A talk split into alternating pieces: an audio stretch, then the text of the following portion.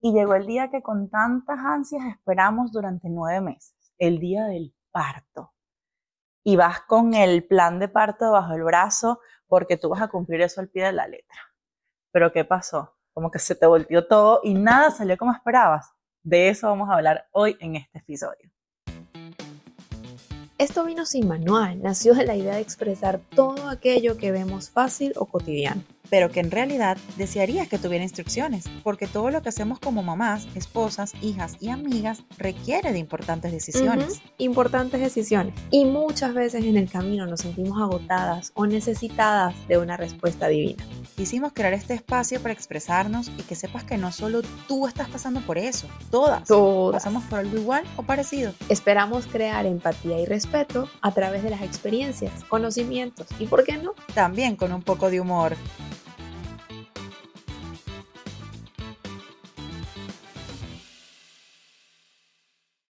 Hola Steffi, ¿cómo estás? Hola mi Barbie, otro día por aquí, bien y tú, yo tengo un día lluvioso hoy, ¿Otro como para estar así amuñonadito. Ay, qué rico, aquí el día está espectacular en Orlando, un sol así de playa que provoca salir. Ay, qué rico. Sí. Pero ¿cómo estás? ¿Todo bien? Chévere, todo bien. Hoy estamos grabando de día y tenemos a las criaturas en siesta, así que si algo... Estamos así que Sí, así que si alguna criatura llega a acercarse en algún momento, los conocerán. Totalmente. Y escucharán sus habladurías, porque la mía está que quiere soltar la lengua. Pero bueno, les damos la bienvenida a otro episodio. Eh, estamos muy, muy contentas. Hoy vamos a hablar de un tema súper, súper cool. Y nuevamente recordamos nuestras redes sociales. La mía es Stephanie Calitza. La mía es BS Arato y la del podcast Esto vino sin manual, que pueden conseguirnos en todas las plataformas, YouTube, Spotify y etcétera, etcétera. Y siguen por ahí. Exacto. Y bueno, ya saben que nos pueden seguir en todas las plataformas que tenemos. Y bueno, nos encantaría escuchar un poquito de su opinión acerca de todos los episodios que tenemos y obviamente de este también. Pero cuéntame, Barbie. Aquí tenemos dos experiencias totalmente distintas porque Barbie fue parto natural. Yo tuve cesárea, aunque viví los dos episodios, pero cuéntame, porque yo me imagino que el tuyo, por lo que venimos hablando, porque Barbie es así, no tuvo síntomas, no no sé qué, entonces seguro que me dice Stephanie, yo llegué, un poquito de dolor, cuatro horas, estornudé y salió. No, cállate. Yo pensaba, yo pensaba que yo era la mujer más fuerte del mundo. Porque, a ver, vamos desde más profundo. Desde el principio. Vamos desde más profundo. Yo siempre, aunque esto no les incumbe, yo siempre he sufrido de estreñimiento. Yo, me too. Y, a mí para ir al baño es literalmente convertirme en Hulk para poder llevarlo a cabo. y yo decía, si yo he aguantado tanto dolor y cada vez que voy al baño sufro tanto, yo para parir eso va a ser un paseo. Va a ser un paseo. Pues resulta que con mi primer bebé, cuando me comenzaron los, los, porque la cosa fue que yo empecé a sentir, de tanto que yo leí, estudié, vi videos y todo el tema, yo decía, vamos a ver qué tal, a ver si más o menos sé cuando llegue el día, empecé a sentir los que le llaman Braxton Hicks. Yo también la sentí. Que eso eran las contracciones, los... Que te confunden un montón. Sí, días previos a eso. Y discúlpame si esto te causa un ¿Tu mucha información? no, si esto te causa un poquito de envidia, porque no sé cómo es tu caso, pero mi mm, jamás, jamás he sufrido de dolores menstruales. No, normal, yo lo normal, lo regular, como que un dolorcito de vientre y, dolor de cabeza, eso sí me da, pero ya. Yo cero dolores menstruales, es decir, yo no sabía cómo se sentía un dolor de vientre o algo en el estómago. Porque todo el mundo dice, te va a dar primero como un dolor de vientre. Exacto, entonces yo simplemente comencé a sentir una, una, como una pequeña presión y en base a lo que yo había leído, yo decía, bueno, estos son los Braxton Hicks. Y eso me comenzó muy cerca. Hay unas personas que sí, que desde los seis meses comienzan a sentirlo.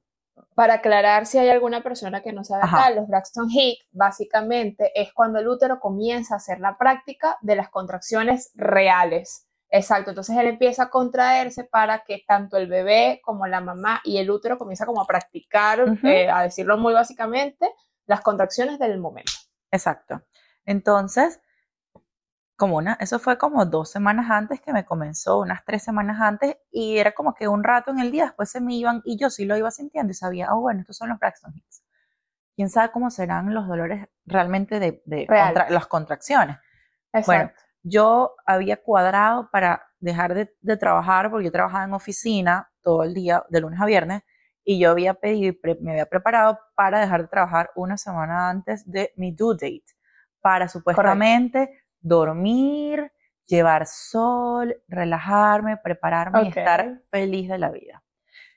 Ese viernes, último día de trabajo, yo salí de la oficina habiendo botado el tapón mucoso, correcto. En, en el trabajo boté el tapón mucoso y se... Que ojo, hay muchas mujeres que botan el tapón mucoso una semana antes. Sí, y no sienten O sea, no es, no va asociado, no crean que si ustedes están embarazadas y el día que boten el tapón mucoso, ese día van a Ese día no va asociado. No, va asociado, es verdad. Pero bueno, yo ese día boté el tapón y nada, yo seguí eh, saliendo de la oficina, mi tía me pregunta, ¿cómo estás? ¿Cómo te sientes? Fui a trabajar con mi tía. Y yo, ay tía, no sé, siento como unas presiones en el vientre, en el abdomen, pero no sé qué serán, en la barriga, pero yo no sé qué son. Bueno, ese día yo había quedado también para salir a caminar con una amiga porque no nos habíamos visto y yo le dije, yo quiero ir a caminar. No a hacer ejercicio, sino a pasear y a ir a comerme algo rico. entonces, en la noche, mi amiga me recogió por la casa, fuimos a una calle del hambre, un carrito venezolano y me comí una cachapa de este tamaño, seis pequeños, una, bueno, una tragaldaba que nos echamos, fuimos a caminar y cuando estamos caminando, si voy sintiendo más fuerte la cosa, y yo le digo a mi amiga, le digo, yo creo que son contracciones. Y me dice, vamos a medirlas mientras vamos caminando. Llegas al carro y yo, yo claro que llego al carro, yo nada más siento como una presión un poquito más fuerte de lo que estaba sintiendo antes. Bueno, nada, llegamos, vamos caminando, vamos midiendo el tiempo y eran demasiado irregulares. Y yo no sentí nada.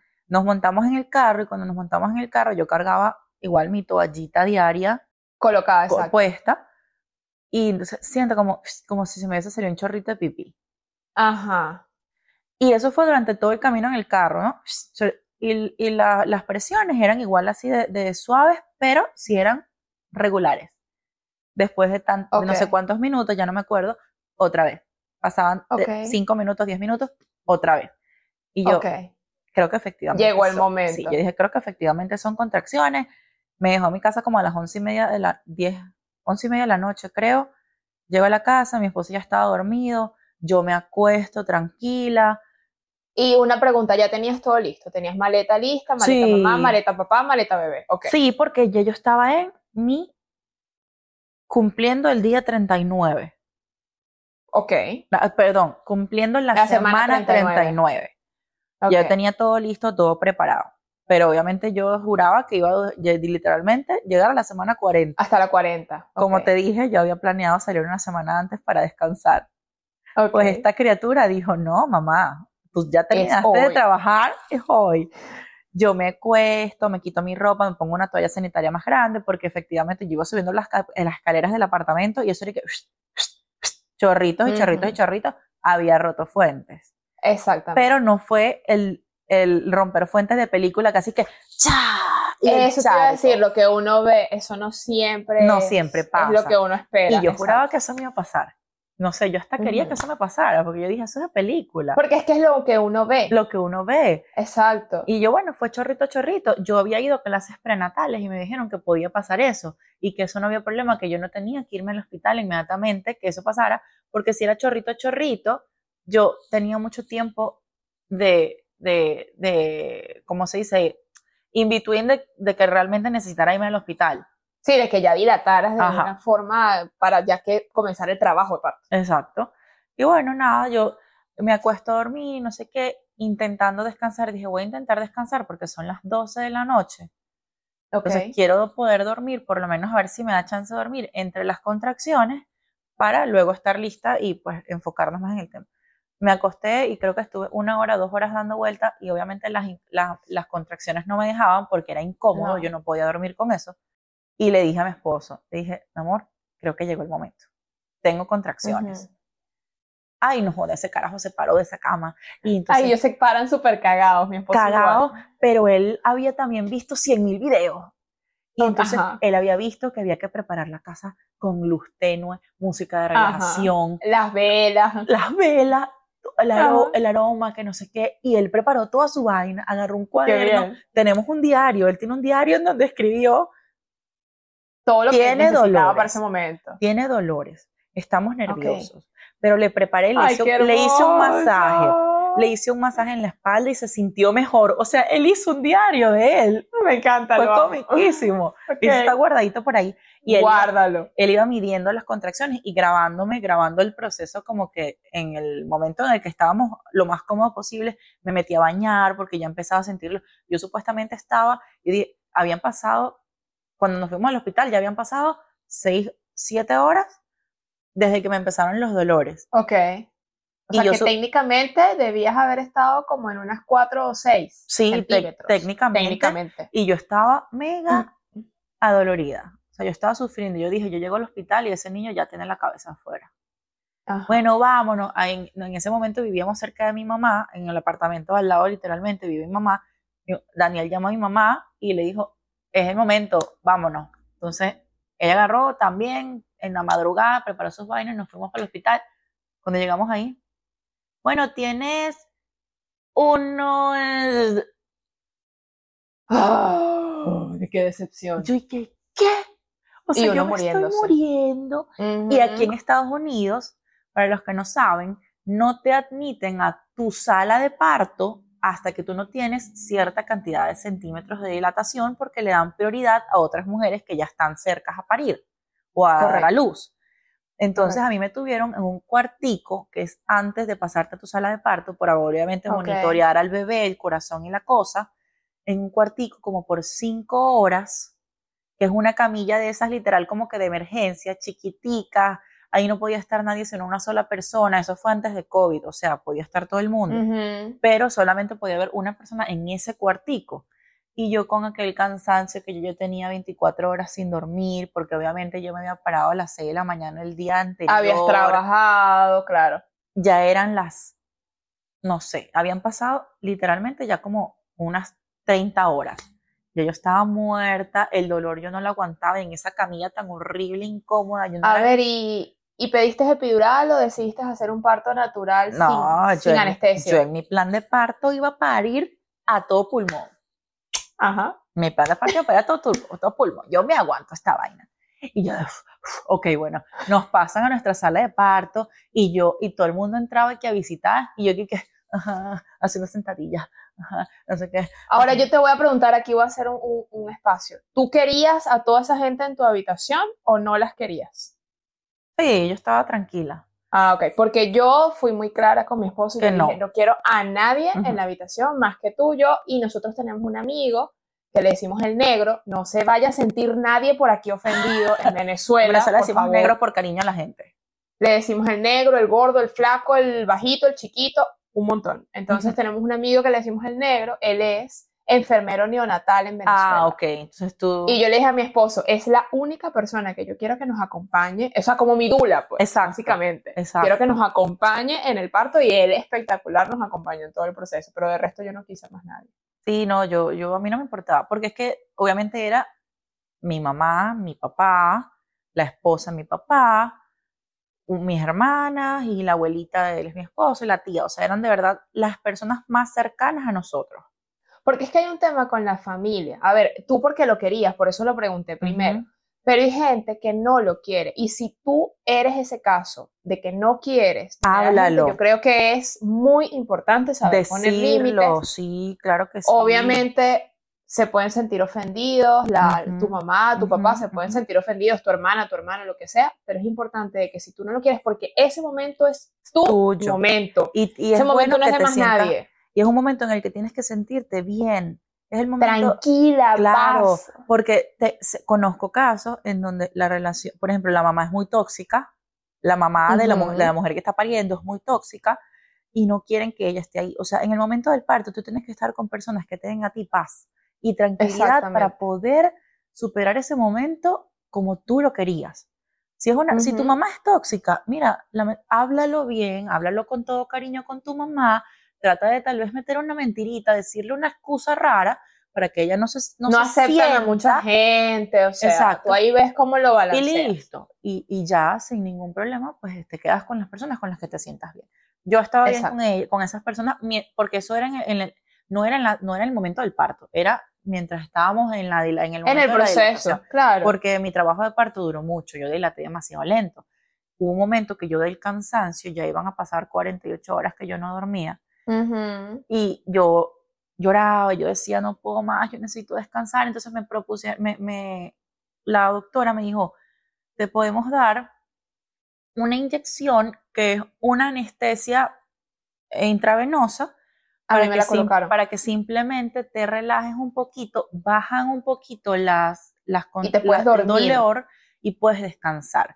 Yo, dale, pues, es así. Me la pusieron y yo descansé literalmente como media hora porque yo no sabía que tenía el umbral del dolor tan fuerte y yo sentía, sentía. O sea, a mí, yo, yo soy, yo para dormir soy fatal.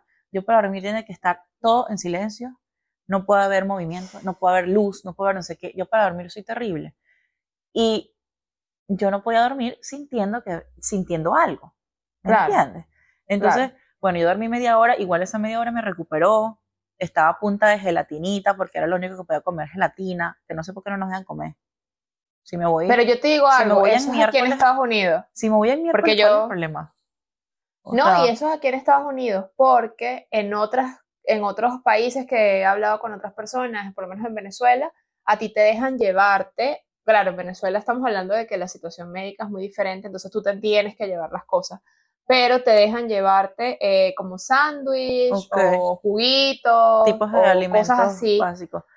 como, exacto, como cosas que te quieras comer. Yo creo que es el tema de que, porque aquí literalmente si vas a tener cesárea, te dicen no comas antes de no sé cuánto tiempo. Entonces yo creo que también a cualquier mujer que va a parir, que va a dar a luz, le dicen no comas nada porque existe la posibilidad de que tengas una cesárea. De que tengamos que meterte en Exacto. Entonces, bueno, en fin, pasar, me dormí esa media hora, me sentí súper bien y tal. Otra vez me volví a sentir mamá. Yo quiero preguntar algo porque mucha gente romantiza el parto. O sea, y mucha gente habla de el parto es lo más hermoso, es el momento más espectacular. Y de repente para algunas mujeres ha sido así, que llegan a la, a la clínica, estornudan y el hijo sale. Eso sí. Mi mamá estornudó y yo salí. Eso o sea, fue súper rápido.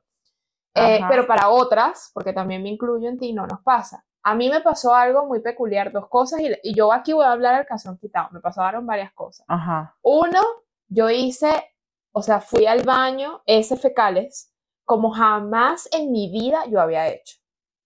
No sé si a ti te pasó lo mismo. A mí me pasó En olor, en cantidad, en color. A mí me pasó lo mismo. Por los nervios. Yo generalmente es por nerviosa. Yo cada vez que estoy nerviosa me dan ganas y voy como jamás.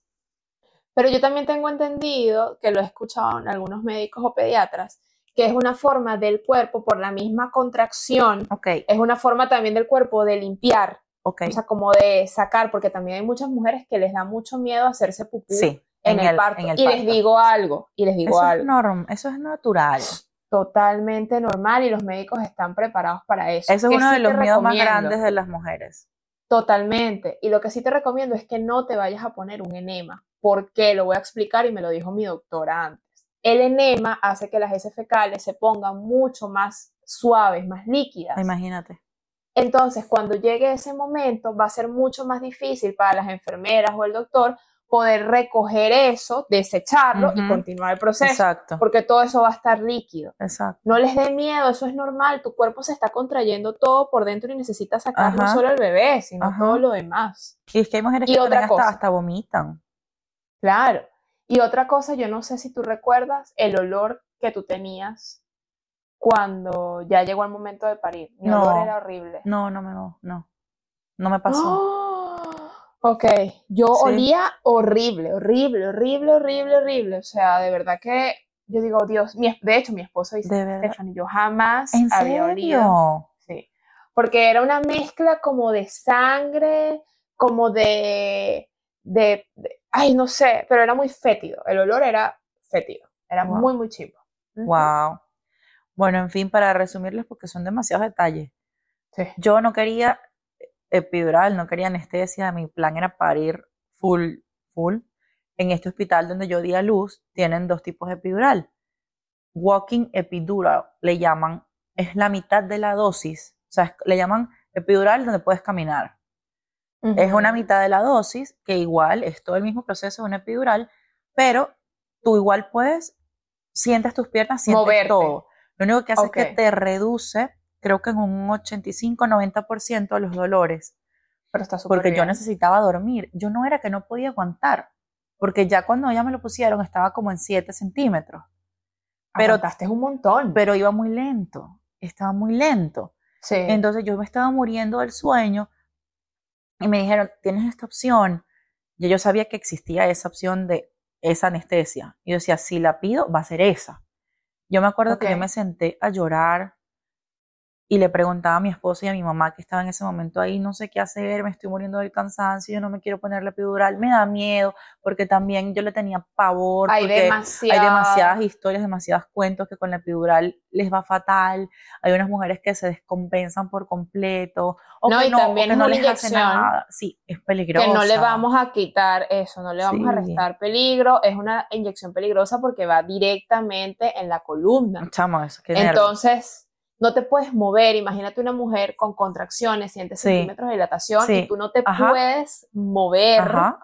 Tienes que estar totalmente tiesa, entonces hay riesgos, pero bueno, también estas personas que la colocan son personas que obviamente tienen no sé cuántos años haciéndolo, Exacto. que, sabe lo que hace. Y, eso te lo explican todo antes. Entonces, obviamente, decía, miércoles, qué nervios. Y les voy a decir que de todas maneras a mí me fue maravilloso, me la pusieron, yo casi que ni sentí, pero yo tenía demasiado pánico, entonces yo lloraba, lloraba, me metía al baño con mi esposo y le decía, no sé qué hacer, o sea, era un llanto, una vaina porque yo la necesitaba, sentía que la necesitaba, pero yo estaba en pánico con eso, yo no quería que me pusieran la inyección, no porque no quería la, la anestesia, sino por el miedo a la inyección. Porque a veces yo creo que es importante informarse totalmente, yo soy de las personas que cree que, la, que el conocimiento es poder totalmente. Sin embargo, a veces uno se llena de tanta información que terminas en esta situación.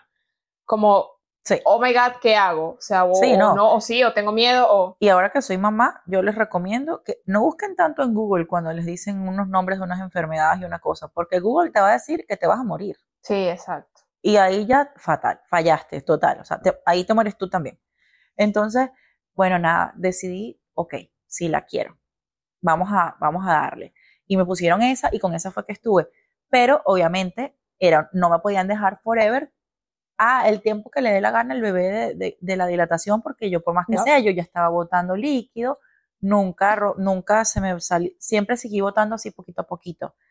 Ok. Pero no podía estar tanto tiempo ya. Ya habían pasado muchísimas horas. Yo dormí, descansé un ratito. Sí, en esos, en esos momentos el feto puede sufrir muchas cosas, entonces eso es lo que ellos cuidan. Hay mucha presión, hay contracciones, falta de respiración. Eh, vas botando ese líquido, ese líquido también es líquido amniótico, o sea, son muchos líquidos, ellos, los, bebés respiran del líquido amniótico, Exacto. entonces es todo un proceso. Exacto, y aunque ellos van, aunque los doctores van chequeando todo eso, de todas maneras no puedes pasar toda la vida esperando que el bebé simplemente quiera salir. Y sí, porque pueden haber daños a largo plazo y no es la idea. Exacto. Entonces, bueno, nada, estuvo un ratico y después vino la enfermera y le dijo, mi amor, te tenemos que poner pitocin porque necesitamos acelerar ese proceso. Es decir, a mí me pusieron la, esa epidural para descansar nada más. Y después tuve a mi hijo en carne viva. Porque me pusieron la pitocin y como esa era media dosis de anestesia, me, se me fue y las contracciones a millón, ahí sí fue que sentí todo. Y les puedo decir que realmente yo ya yo no tenía ningún tipo de anestesia cuando yo tuve al bebé, cuando yo sentí la necesidad de parir, que ya eran, yo gritaba como una desquiciada, yo dije, yo no voy a gritar, de, que no voy a gritar, es una vaina que yo gritaba, ¡ah! una vez unos dolores que me estaban matando, y un momento, y mi esposo estresado agarró y llamaba, y le damos al botoncito a la vaina, ya vengan, y las mujeres, las enfermeras relajadas porque ellas, ellas escuchan todo, ya están en el mismo piso donde están las mujeres con las puertas abiertas, obviamente, de la, de la habitación y ellas escuchan. El momento, ellas entraron el momento en el que yo llamé y ellas me dicen, dijiste la palabra mágica, por eso estamos aquí. Yo dije, quiero pujar. En ese momento. Porque es un sentimiento, es una sensación del cuerpo las ganas de pujar. Ya no es el dolor, es las ganas de pujar. Literalmente es como si tú quisieras ir a hacer del 2. y, es una presión increíble. Es una presión que sientas ahí de pujar horrible, es una vaina. Y le llaman, creo que le dicen el aro de fuego. Una cosa así le llaman, the, ring, of fire, sí, el, anillo de fuego en ese momento es en el que tú ya estás listo para pujar. Ellas entraron en ese momento. Y eso fue, ahí sí fue un peo. Ya estás. Ahí sí fue, abre, las abre, las piernas, un, dos, tres, puja, salió el carajito. Y es cierto que después que sale el, eh, después que sale el carajito, después que sale el bebé, eh, luego viene sacar la placenta. ¿Es el mismo dolor? Algunas personas, y he escuchado mucho, dicen que sí. Yo también, por eso lo pregunto. Y fue lo que yo leí. Yo no lo sentí. Yo creo que ah, fue tan fuerte en la sensación de el sacar al bebé la primera vez que para mí eso fue porque lo salió el bebé, me lo ponen aquí, lo limpian y mientras lo limpian me dijeron, ok, falta la placenta, vamos a pujar una vez más. Yo agarré, pujé y yo como que todavía tenía la sensación de lo otro. La verdad es que no sentí nada, pero hay mujeres que siguen sintiendo contracciones aún después porque lo he escuchado. Yo para sentí contracciones después. Para el tema de, de botar la placenta, siguen, todavía sienten contracción hasta que sale. Ah, no, yo, yo pensé que era más a largo plazo. Yo ah, no, sí. contracciones ya estando en mi casa. Ah, no, sí, eso. Eh, ah, ok. Eso sí sigue pasando, pero no digo, digo que las contracciones vivas hacían en carne viva. Pero ya después que salió el bebé, lo que pasa es que yo también había leído mucho que si el bebé pasa mucho tiempo ahí encajado en el tiempo del puje, puede salir con la cabeza del huevo. y, yo, y, yo, en mi momento que quería pujar, yo decía, yo no quiero que mi hijo crezca, salga con cabeza de huevo. Sí, porque no se le ocurren unas cosas en esos momentos. Y yo, y claro, vi tantos videos en donde los niños salían, los bebés salían con, la, cabecita, larga, como un, un huevito. Y sí, porque es increíble como es, tengo que salir o tengo que salir de aquí, el cuerpo se acomoda, se para que esos niños salgan. Pero claro, cuando te cuesta tanto pujar y sacarlo, se van encajonando ahí, ahí en los huesos, en los huesos, y van cogiendo esa formita. Y yo dije, si yo tengo ganas de pujar, mi amor, yo voy a pujar porque yo no quiero que mi hijo salga con cabeza de huevo. Y yo agarré y pujé con todas las fuerzas de mi vida. Y lo escupí. Literal, yo necesitaba Ay, qué bien. Y bueno, ya después que salió, yo me sentía como, como si nada hubiese pasado, la mujer súper poderosa, y más bien me regañaban porque me decían, mi amor, usted acaba de parir, por favor, contrólese y que se tranquilita porque ajá, acabas de parir. Qué rico. Relájate. Y así salió el bebé. Wow. Sí. Bueno, o sea, lo, viví, lo viví. Eh, tuve una anestesia, pero parí sin, sin anestesia porque me la quitaron con el pitocin. Mi caso es parecido, pero diferente. Parecido, pero diferente. Yo Viste que lo viviste doble. Yo he escuchado mucho ese caso. O sea, que casi. Mucho. Es horrible. Eh, yo en mi caso, bueno, comenzó, yo fui a la cita cuando un miércoles o un martes, no recuerdo exactamente los días, pero fui cuando tenía 39 y dos días. Y la doctora ahí me dijo, bueno, Estefania, estamos en un centímetro, pero yo te voy a hacer la maniobra, que no la recuerdo, pero básicamente es que te revientan la membrana. Es la maniobra de no sé qué. Duele horriblemente. Duele. Eh, duele mucho. Entonces me dice, ella me hizo la maniobra y tal, me dijo, bueno, en estos días ya deberíamos estar. Sin embargo, ya ella me había dado como, ya yo tenía como un plan, eh, como una carta directa en la clínica para la admisión en caso tal de que no se diera natural a la semana 40, ya estaba lista para ir a la clínica a 6 de la mañana, no sé qué. En diferencia, o sea, lo diferente de mi caso fue que yo fui a una clínica pequeña eh, que estaba justo al lado de donde estaba la, mi doctora eh, y entonces ellos me permitieron hacer, yo hice como una reservación con muchos meses antes por permiso de la doctora y ya yo tenía como una reservación en caso de que llegara a parir, ya yo tenía la habitación, o sea, no tuve que pasar por ese proceso de ir a una habitación primero y luego la otra. Ok. Eh, bueno, al día siguiente de que me hicieron la, la maniobra, que me reventaron la membrana, eh, al día siguiente recuerdo que caminé, trabajé con mi esposo, también me di un hambre descomunal y recuerdo que me comí un pepito, un pepito para los venezolanos. Es como un pan de, como un pan canilla, como una, como un pan francés, como una flauta, como una flauta, creo que la llaman aquí también. Entonces eso tiene carne, pollo, vegetales, papitas, no sé, eso, cocineta, bacon, eso tiene salsa, tiene de todo. Entonces recuerdo que yo me compré eso, mi esposo se compró una hamburguesa, nos las comimos en el balcón del apartamento y tal. Luego estábamos descansando, él se quedó dormido, eran ya como las 10 de la noche, y yo sentí como cuando te baja por el primer día del periodo, sientes como un bajón. Ajá. Y yo, ay, ¿qué es esto? Claro, ya yo venía usando eh, pantaletas grandes, porque me sentía más cómodo así, siempre cargaba una toallita también. Y cuando fui al baño, obviamente como no me podía ver por la panza que tenía, desperté a mi esposo y estaba botando el tapón mucoso. Ok. Boté todo el tapón mucoso y dije, bueno, vamos a esperar. Como sabía que no estaba asociado, ya yo había hecho todo un curso prenatal también, lo hice en Venezuela, lo hice en español. Oh, de hecho, voy a ver si consigo la información y se las dejamos aquí en la descripción. Sí, sí. Porque eh, aquí casi todos eran en inglés y para yo, aunque me defiendo con el inglés, para mí sí era súper importante que esas cosas fueran en español, en mi idioma. Claro. Entonces, se los, voy a ver si se los dejo por aquí. Es una gente que es un amor, cree full en el parto, en el parto natural, en todas estas vainas de la neurociencia, con el tema de las velas, las luces. Por eso me acordé cuando tu esposo lo dijo. Entonces, ellas son pro, súper pro eso. Voy a ver si lo consigo y se los coloco acá abajo. Pero sabes que la mayoría de las veces, cuando hacen ese tema de las membranas, la mayoría, pero he conocido algunos casos en que no pasa nada ni No pasa nada. Pero la mayoría de las veces sí pasa que te hacen ese trabajo y ya a, las horas botas el tapón y comienza Te ayuda un montón. Porque a mí, me lo hicieron, a mí me lo hicieron con los dos. Y a veces quisiera que no me lo hubiesen hecho porque hubiese tal vez esperado un poquito más, pero, pero sí. Pero al final están sanos y todo chévere, entonces bueno. Yo fui a las 39 semanas, tres días. Eh, bueno, nada, en ese momento potente como cosa, me volví a acostar, comencé a sentir un leve dolor de vientre, obviamente como yo sí he tenido dolores de vientre, sabía más o menos lo que era, y en ese momento sentí la necesidad de ir al baño como a hacer pipí. Y antes de llegar al, a la poseta a sentarme, se me salió. Y yo pensé... ¿De película? Era agua. Yo pensé que había sido que me había orinado. Yo pensé, dije, ay, me oriné y no llegué. Entonces, claro, yo como la, yo les dije, yo les preguntaba a estas muchachas del curso cómo distinguir una cosa de la otra, me decían, Stephanie, el olor. O sea, el olor de pipí es olor de pipí. Eh, y el color. Esto es totalmente transparente. Esto es agua, exacto. El, pipí es un poquito más amarillento. Y fue así. Y recuerdo así, sí, como en las películas, como lo que uno ve. Exacto, exacto, de una vez. Wow.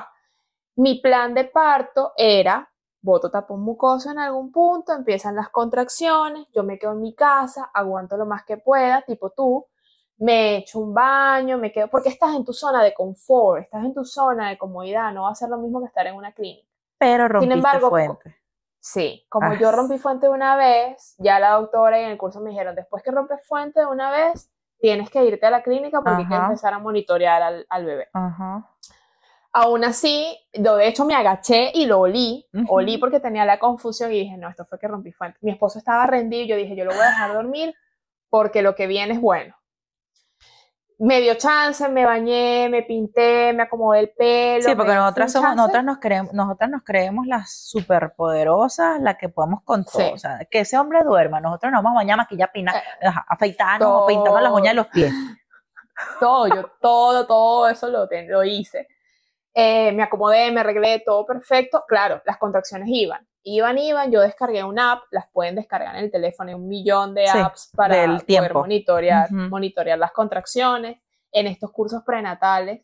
Si tienen la oportunidad de hacerlo, de verdad, háganlo en cualquier curso prenatal porque es información y es importante ir a estos momentos informada indistintamente de que el plan no salga como tú lo tienes, pero tienes todo el panorama completo. La verdad es que los cursos prenatales yo sí los recomiendo muchísimo. Yo también. Eh, de verdad que para el tema de parto, sí es importante prepararse con eso. Hay que, hay que hacer esa inversión, porque de verdad que no vas tan perdido en la vida. No, y casi siempre acá, eh, cuando vas a tu ginecólogo, ellos tienen los, eh, estos, estos cursos y son totalmente gratis. Los puedes hacer online o los puedes hacer presenciales y son gratis. Eh, igual que cursos de estas chicas que te estoy diciendo con quien yo los hice en Venezuela, ellas también te hablan del parto, pero también te hablan de los cursos de lactancia. que también son, señores, la lactancia Mega importante. duele, no duele, pero necesita una técnica. Hay técnicas. Entonces, bueno, eh, ya yo tenía toda esa información, pero no me podía esperar. Así que bueno, en todo este proceso iba viviendo las contracciones, iba respirando, me detenía cuando la contracción venía, respiraba, no sé qué, y luego continuaba haciendo lo que tenía que hacer. Ya yo tenía todo recogido. Desperté a mi esposo, mi esposo obviamente se paró, vámonos en pijama. Y yo, cálmate, yo me bañé, me acomodé, aprovecha tu baño y tal, mientras yo termino de meter lo que hace falta en las maletas. Y así fue, nos fuimos. De hecho, yo tengo un video cuando estamos saliendo del apartamento, él estaba súper asustado, no sé qué hay algo que me funcionó mucho y en el carro yo me senté con las rodillas donde uno pone los pies, como en posición fetal. Ah, te las rodillas en, el los piso pies. Del asiento. Las rodillas, exacto, las rodillas en el plan y la barriga descansaba en el asiento y yo iba acostada en el asiento así. Oh, ya, coye. Les doy ese tip. Me ayudó un montón porque esta posición sentada en el carro, cuando tú tienes esos dolores de vientre y las contracciones, no es tan cómodo. En cambio, cuando estás en posición fetal es un poquito mejor. Así que bueno, em, llegamos a la clínica, e me di toda mi información, ya tenían la habitación, había una habitación, gracias a Dios había habitaciones vacías, me metieron de una vez, yo iba súper confiada, yo de verdad que eh, yo tenía mucha confianza en que yo iba a parir. Y yo tenía mucha confianza en que mi cuerpo lo podía hacer y que yo lo podía hacer. O sea, yo iba muy confiada. Eh, bueno, cuando llegué y me revisaron tenía un centímetro. y yo, bueno, ok, está bien, no hay problema. Y bueno, así fue pasando el tiempo, pasando el tiempo, a punta de gelatina, a punta de no sé qué. También esperé mucho tiempo, pedí la epidural, a la epidural como a los 4 centímetros. A mí sí me pusieron pitocin muy rápido. Yo siento que me pusieron mucha cantidad de pitocin para el tiempo que estaba allí. Okay. De hecho, cuando salga este episodio, en el Instagram voy a montar una foto de cómo yo terminé mi primer día de parto. No sé si tú la tienes también para que la compartamos. La tengo, sí. Yo terminé muy, muy hinchada, pero, o sea, dos veces yo. Impresionante. Yo no podía caminar, no era por la cesárea, sino por los pies hinchados, era increíble. Pero fue por la cantidad de medicamento que me dieron. Pedí el pitocin como a los, como a los 4 centímetros. A ver, habían pasado ya como 7, 8 nueve horas. Eh, ya era el siguiente día, estábamos súper agotados. Me pusieron también esa anestesia que te pusieron a ti. Y a mí sí me permitió dormir. Yo dormí como unas dos, tres horas. Descansé un montón. Y, y bueno, seguimos con el proceso. Fue muy, muy, muy lento también. Yo estuve desde el momento que llegué a la clínica hasta el momento que, que llegué a los 10 centímetros, fueron 28 horas. Este, sí, fue mucho. Y bueno, cuando llegué a los 10 centímetros, obviamente mi esposo y yo celebramos, ya listo, estamos listos para pujar. Llegaba todo el mundo, llegaron, pusieron todo lo que tenían que poner, te acomodan, monte las patas aquí, acomode esto, no sé qué, todo.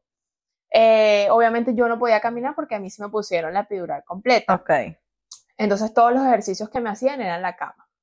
Importante, cuando tú entras a la clínica, a ti te entregan, por lo menos aquí en Estados Unidos, Aquí te entregan unos documentos. Esos documentos tú tienes que aprobar o desaprobar ciertas cosas y tienes que firmarlo. Yo les digo, tómense su tiempo, pongan el translator en el teléfono y traduzcan todo eso y léanlo. ¿Por qué?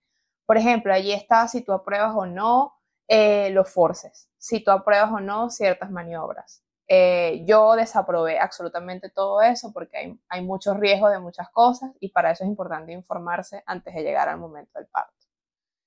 Eh, y eso lo firmas y se los entregas a ellos. Y de hecho, si tienes algún plan de parto, creo que puedes entregarlo y pues más o menos sí, se ellos se acomodan un poquito ellos, a lo deberían, que tú quieras. lo, lo correcto es que en el hospital se adapten a tu plan de parto mientras sea obviamente eh, bien para algo viable. Que el bebé se mantenga saludable, que no altere la salud del bebé, el bienestar. Eh, exactamente. Entonces, bueno, nada, ahí empezamos el proceso. Obviamente, cuando yo empiezo a pujar, Zoe no salía. O sea, estaba coronada, se veía el pelito, se veía todo. No estaba coronada, se veía, pero no había coronado, que ahí es en realidad lo que tú llamas el aro de fuego, el anillo de fuego, cuando ellos coronan. Eh, Zoe no coronaba y eso fue pujar y pujar y pujar. Obviamente después de tanto tiempo, yo les digo que me recarguen la epidural. Pero el doctor me dice, Stephanie, no te puedo poner más epidural porque la cantidad de epidural que tenía que ponerte ya, ya claro. Entonces, en ese punto yo también estaba viviendo todo el proceso en sangre viva. Eh, pujé, pujé, pujé, nada, le pedí a la doctora, a la, a la, porque aquí no son doctoras los que reciben, sino son enfermeras sí. Especiales para, para recibir partos, para recibir bebés. Entonces le dije, oye, esto está siendo muy largo, porque no me haces una intervención que es una, ¿cómo se llama el corte? Lo olvidé el nombre ahorita. Ah, eh, episiotomía, algo así es que se llama. Una episiotomía, una episiotomía que básicamente, normalmente las mujeres se rasgan solas, pero no todas las mujeres les ocurre, a mí no me pasó, entonces yo le decía, ¿por qué no hacemos un corte? Y así la bebé va a salir un poquito más rápido, no importa, después yo, eso se cura con, con sus puntos y toda la cosa, no hay problema. Pero aquí es un tema, o sea, aquí es de verdad, vamos a esperar que tu cuerpo responda y si no responde, vemos qué coño hacemos con tu cuerpo. Cierto. Entonces, no me lo hicieron tampoco. Se sumó el tema de que en mi caso yo tengo estreñimiento y siempre he sufrido de las hemorroides. Ay, qué terrible. Se me salieron las hemorroides y fue muy feo. Entonces ahí les dije como que me, les pedí si en caso tal de que te pase algo que te puede calmar mucho y básicamente es hielo metido en una bolsa y ese hielo te lo colocas en las nalgas, exacto, entre, entre, entre las nalgas, y eso te va a ayudar como a refrescar y va a ayudar a que las hemorroides se metan un poco. Y entre tanto dolor es un dolor menos. Correcto. Em, exacto. Entonces, ahí pasamos dos horas, recuerdo, le dije, no puedo más, o sea, estoy muy agotada, no puedo más. Y me dijo, bueno, te voy a dejar descansar. Me dejaron descansar 30 minutos, los cuales obviamente no descansé porque tenía el dolor. De hecho, eh, después que estoy en mi casa, yo me veo los brazos y tenía rajuños acá, rajuños acá y rajuños acá. Y ¿De, qué? Yo estaba tan desesperada del dolor, tan, tan, tan desesperada del dolor, que yo misma hacía como esto. Wow. Como para buscar, o sea, como que no sabía de, de, de, de dónde agarrarme. El dolor era muy, muy fuerte. Luego ya vuelve a entrar me pusieron en otras posiciones, me inclinaron más la cama, que yo quedara básicamente como parada para ayudar con la gravedad del cuerpo. Eh, hicimos de todo, con una toalla me amarraron para yo jalarme de la toalla y poder empujar, empujar más duro. Wow. En fin, yo pegaba unos gritos, o sea, mi esposo me dice que él jamás, porque yo he pasado por varias operaciones, y él me dice que él jamás me había visto en esa situación, o sea, fue muy duro. Y yo pegaba gritos, le decía, hágame una cesárea, por favor, ya no puedo más. Y ellos seguían esperando. Seguíamos en este proceso, seguíamos en este proceso. Ya después yo le dije, no puedo pujar más y no voy a pujar más y no quiero pujar más, no va a salir. Ella no va a salir. O sea, no, mi cuerpo es muy chiquito, ella es muy grande, no cabe, esto naturalmente no va a ocurrir. Y bueno, ahí fue que entró la doctora, me revisa y me dice, bueno, Stephanie, te voy a hacer cesárea, pero te voy a hacer cesárea porque hay un riesgo de que la bebé se haga pupú en la barriga. Porque ya había pasado esto mucho es un riesgo. Esto es un riesgo grandísimo porque la bebé se puede comer ese pupú y te puede, se puede infectar ella por dentro y te infectas tú como la mamá también y ahí se crea una sepsis que es una infección general y te mueres el bebé y tú y se muere todo el mundo y ya. Qué horrible. Y bueno, ya, ahí después de 29 horas, 32 horas más o menos, me pasan a la sala de cesárea fue inmediatamente, yo, abrí, cerré y abrí los ojos y ya estaba en la sala de cesárea. Eh, ellos allí, bueno, te ponen tu, tu cosa aquí azul, tal cual como los ves en las películas o en los videos, tienes a tu esposo al lado si quieres que esté allí, eh, y te comienzan a hacer pruebas a ver si sientes algo cuando te están poniendo la anestesia. Y les voy a decir algo porque a una amiga le pasó, ella sentía la anestesia y como no hablaba inglés y le daba pena, mm. sentía no dijo nada. No dijo nada. Señores, mujeres, si ustedes no sienten, si ustedes sienten, si ustedes quieren, si ustedes no quieren, háganse escuchar. Sí, de, cualquier háganse escuchar. Hablen, comuníquense, háganse escuchar porque es un momento muy, muy complejo. Y hacerlo más traumático de lo que ya es, no, no funciona. Fatal.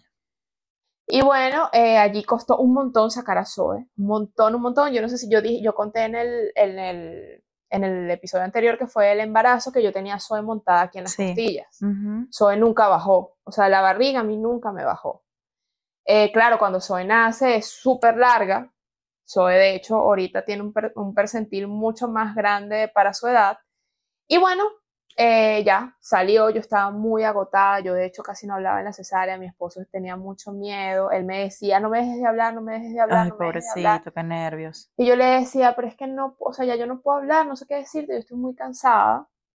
Y bueno, todo el plan que yo tenía de parto no salió en lo absoluto como lo pensaba.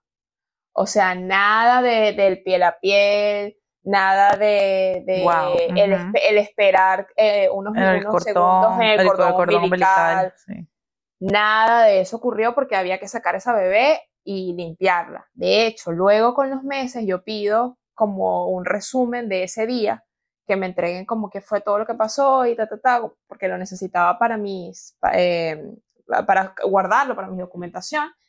Y sale que la bebé se hizo pupú, que había pupú en su boca, que hubo que limpiarla, que hubo que limpiarme a mí también. O sea, no fue algo que puede ser que pase, fue algo que ocurrió. O sea, que yo hoy tengo que decir, gracias a Dios, tanto soy como yo estamos vivas. Exacto. Pero no siento que se tenga que llegar hasta ese punto, pero bueno, la medicina en cada país es una cosa. Y realmente, eh, cuando yo, tú estás ahí con ese doctor, ellos son los que deciden sobre todas las cosas. O sea, tú puedes decir misa y ellos lo van a hacer como ellos lo quieran hacer.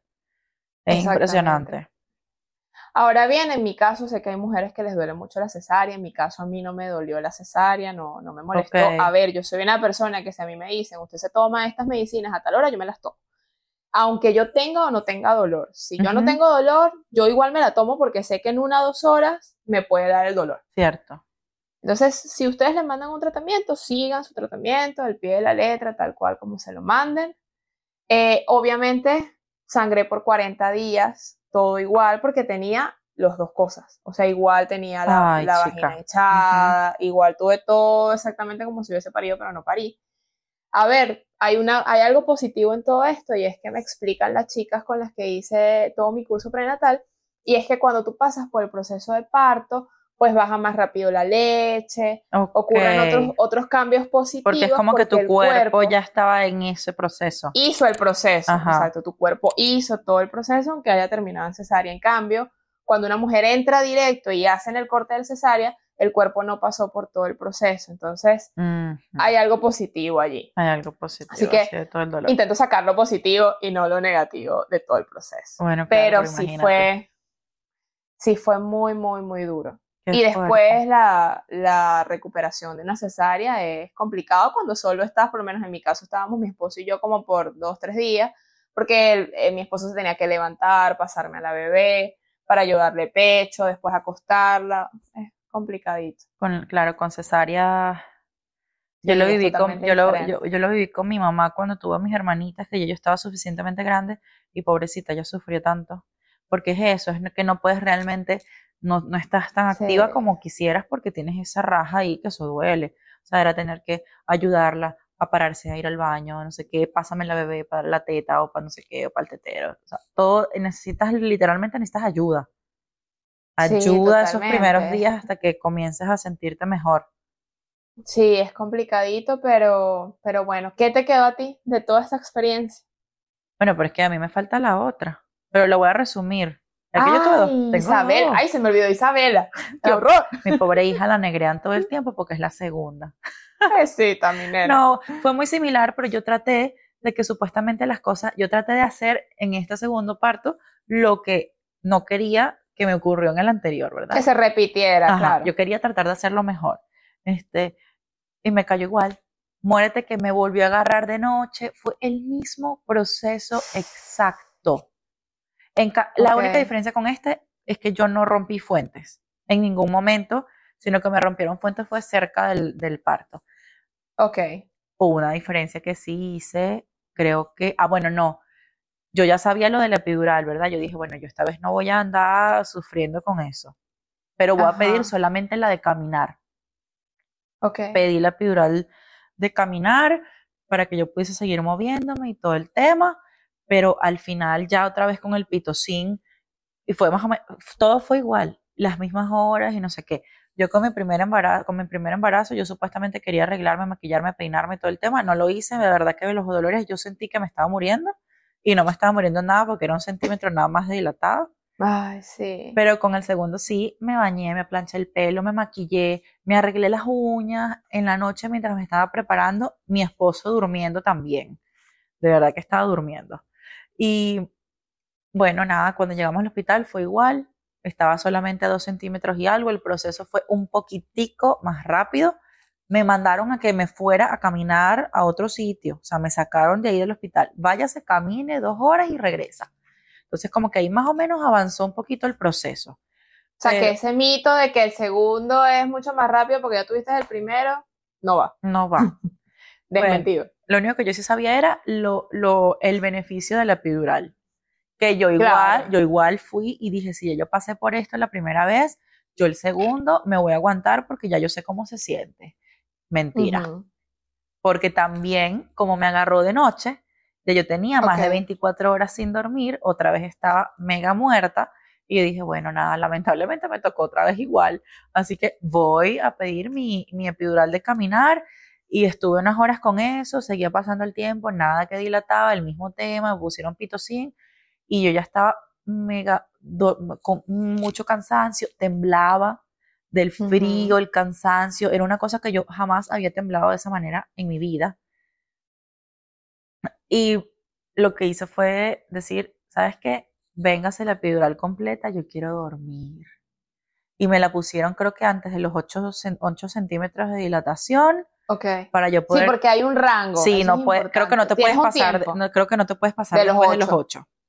Entonces, hay un tiempo, o sea, ustedes, sí, no puedes esperarte dicen, Mira, yo no puedo más, no, y no te puedes esperar mucho, sobre todo por el movimiento. Las contracciones son mucho más seguidas y para este tipo de, como ya lo explicamos, para este tipo de inyección tienes que estar total, absolutamente quieta. Sí, y no te puedes, si tú te pasas los 8 centímetros y ahí es que después dices, yo sí quiero rápido, te jodiste, tienes que calarte tu broma no puedes. hasta el final. Pero bueno, yo antes de los 8 centímetros le dije, ¿sabes qué? Dame mi epidural completa, yo quiero dormir, quiero descansar. Les voy a decir algo, señoras. Eso es lo mejor que pueden hacer en la vida. Santo. Yo soy pro epidural. Santo. Yo no sabía la maravilla que es una epidural. A mí me pusieron eso y al rato, porque toma su tiempo, yo no sentí más nada. Nada, no sientes más nada. Yo me acosté y yo dormí como una bebé. Ya era de noche, obviamente, porque mi bebé nació a las 4 y 40 de la madrugada. Ok. Entonces, yo creo que la pedí como a las a la 1, 12, 1 de la, de la madrugada. Y cuando llegó el momento del parto todavía tenías la, la, la epidural. Tenía la o sea, todavía tenías la reacción. Sí, claro, todavía tenía la epidural fina, incluso yo sentía la presión y la doctora me, yo les preguntaba antes, yo le preguntaba, ¿me puedes explicar por favor cómo saber cuándo es el momento, ellos porque te avisan, yo no siento nada. Porque ellos ven los picos, ellos ven los picos yo le digo, yo y ellos te dicen, ahí viene. Ajá, yo le dije, yo con mi primer bebé lo parí sin anestesia prácticamente y esta vez yo no siento nada y no sé realmente cuándo es el momento. Eh, tranquila que lo vas a sentir, me decían, lo vas a sentir. Y yo, bueno, ok, y seguía pasando el tiempo y me volví a despertar y yo decía, ¿será que ya? Efectivamente sí sentía la presión. La presión se sentía ahí ahí abajo se sentía la presión y yo le dije, siento la presión. Y me dijeron, bueno, dale, vamos a ver. Igual fue de súper rápido. Fue igualito. Ah, ya sientes la presión, entonces dale, vamos a pujar. Hicimos una prueba primero, me dijeron, ya va, párate, párate, porque ya está. Tenemos que acomodar todo. Porque ya literalmente cuando yo sentí la presión, ya la niña, la carajita, la bebé estaba ahí y la, la enfermera me dijo, ya va, que ni siquiera la doctora está aquí. Y bueno, entonces obviamente llegó, me esperé un momentico porque la doctora llegó, prendieron las luces, levantaron la vaina, no sé qué, puse a grabar. Sí, porque eso lo arman así. Pude poner, pude grabar, eh, en mi Instagram está el momento del parto. Lo grabé y bueno, entre el, movieron a mi esposo y casi que tapó la mitad de la cámara, pero se escuchó todo y se vio cuando me pasaron a la bebé, el momento fue muy Ay, bonito. Qué hermoso. Logré grabar un poquito y bueno, literalmente llegó la doctora y me dijeron un, dos, tres, pues, ¡fum! salió la bebé un momentico. Y lindo, lindo porque quedó grabado y fue, de verdad que yo ahí digo, ay, que está, que la epidural, bendita sea el que creó eso, porque es una cosa que no sientes el dolor. O sea, es sí, lo que es el parir con epidural. Qué maravilla. No. Pero he escuchado que la verdad es que tú tienes que estar muy conectada con tu cuerpo. Ese momento de parto, tú tienes que estar conectada con tu cuerpo. Tienes que saber escuchar a tu cuerpo, aprender a escucharlo. Porque también tiene su, su, su contra, o sea, su parte negativa, que el tener la epidural es tanto lo que no sientes las contracciones y el dolor que no pujas rápido, no, no logras pujar lo rápido que necesitas porque la verdad es que no puedes pasar toda la vida pujando. Eso tampoco está bien.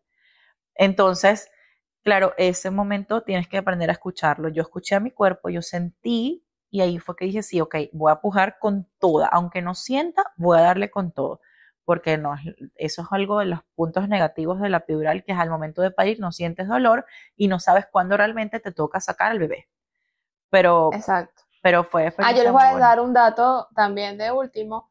Yo en mi caso con Zoe eh, compré el kit para guardar las células madres y guardar el cordón umbilical. Ay, qué fino. También lo vamos a dejar aquí abajo, les voy a dejar la, empresa y, pueden escribir de parte mía porque yo soy cliente de la empresa y creo que hay algún descuento o algo, si ustedes lo quieren hacer, eh, ellos le van a explicar todo el tema, pero, pero es muy bueno si tienes la posibilidad y no es tan costoso eh, de hacerlo. Yo en mi caso lo hice, te llevas tu kit al, a la clínica y se la entregas al médico y ellos ya saben como que qué es lo que tienen que guardar, qué es lo que tienen que, cómo y de forma luego lo mandas a la empresa y la empresa no te cobra hasta que recibe eso y confirma y verifica que está correcto. Ok.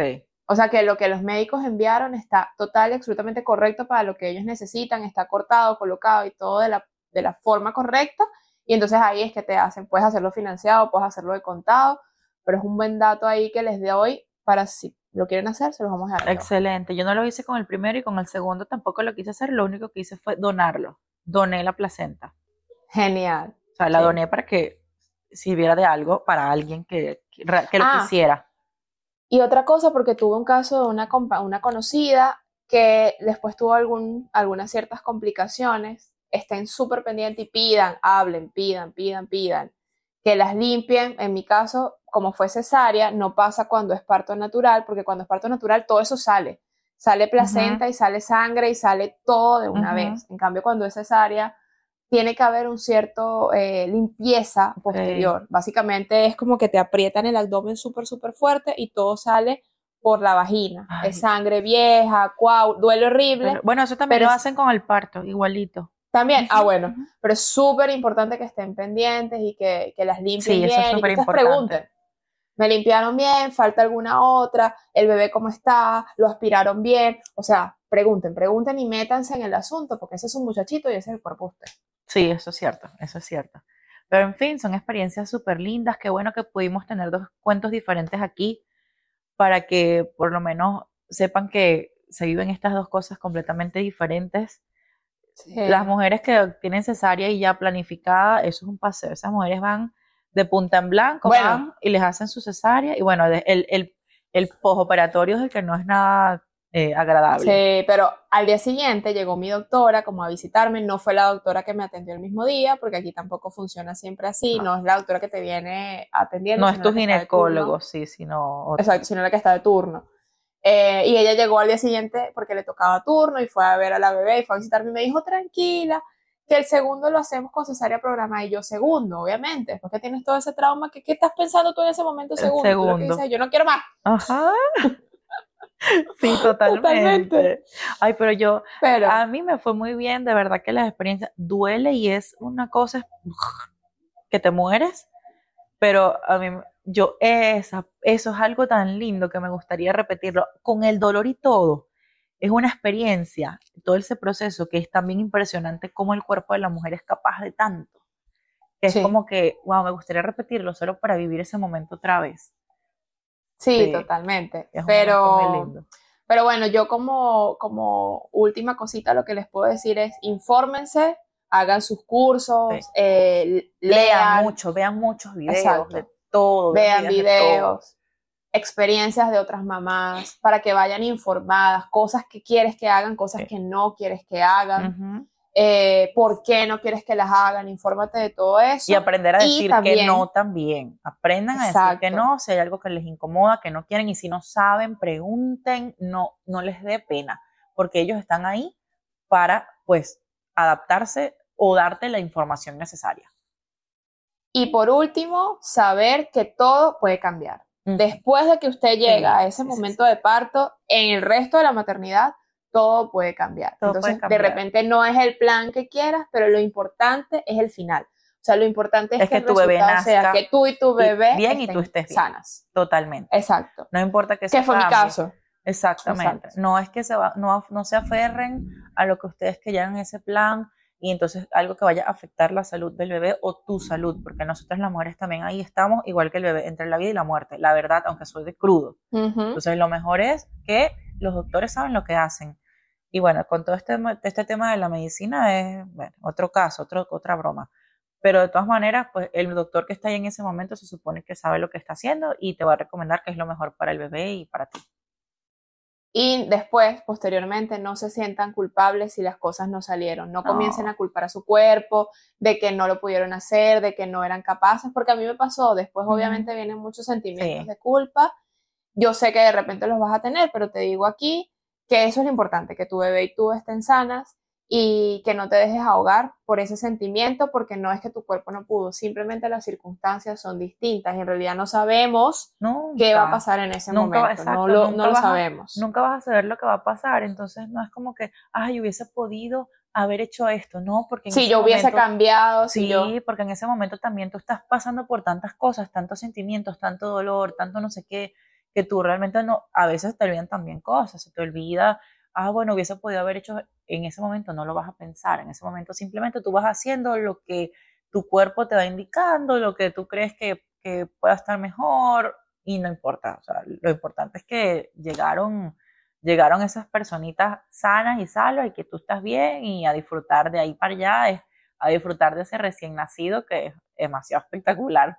Esa cosita que chiquitica. Totalmente, amuñúñelo y todo lo que de verdad les dicen, ay, que déjalo. No, usted amuñúñelo y haga todo lo que quiera con esa cosita porque no vuelven a estar de ese tamaño más nunca. Y la verdad que también quería decirles que abrazo y de verdad que las admiro muchísimo a las que tal vez eh, pasaron por algún momento complicado con su bebé y les tocó quedarse en hospital, con el bebé hospitalizado por meses, semanas o lo que sea, porque debe ser algo súper angustiante y no me lo imagino ni siquiera, pero sé que pasa y más de lo, más de lo, normal que pase, pero fuerza, fuerza si estás pasando en ese momento también, fuerza con tu bebé y hay que prepararse para todo, prepararse para lo bueno y para lo no tan bueno también. Sí, hay que abrir mucho la mente. Pero bueno, gracias por estar una vez más con nosotros aquí, por escucharnos. Cuéntenos su experiencia. Aquí abajo le vamos a dar esos datos que, que les dimos. Yo en mi caso el prenatal, el tema del cordón umbilical, lo van a conseguir aquí abajo. Recuerden igual que nos pueden seguir por todas las redes, YouTube, Spotify, Apple Podcast, bla, bla, bla, bla, bla. Como todas estamos igual, esto vino sin manual. Mi Instagram de nuevo, Stephanie Calitza. El mío B. Sarato, el de nuestro podcast Esto vino sin manual. Y bueno, no se olviden de suscribirse, darle a la campanita y toda la cosa, dar el dedito para arriba y, compartir, compartir, compartir, Gracias, chao, Barbie, un placer. Esto vino sin manual, nació de la idea de expresar todo aquello que vemos fácil o cotidiano pero que en realidad desearías que tuviera instrucciones, porque todo lo que hacemos como mamás, esposas, hijas y amigas requiere de importantes decisiones. Importantes decisiones. Y muchas veces en el camino nos sentimos agotadas o necesitadas de una respuesta divina. Quisimos crear este espacio para expresarnos y que sepas que no solo tú estás pasando por eso, todas, todas. pasamos por algo igual o parecido. Esperamos crear empatía y respeto a través de las experiencias, conocimientos y, ¿por qué no? También con un poco de humor.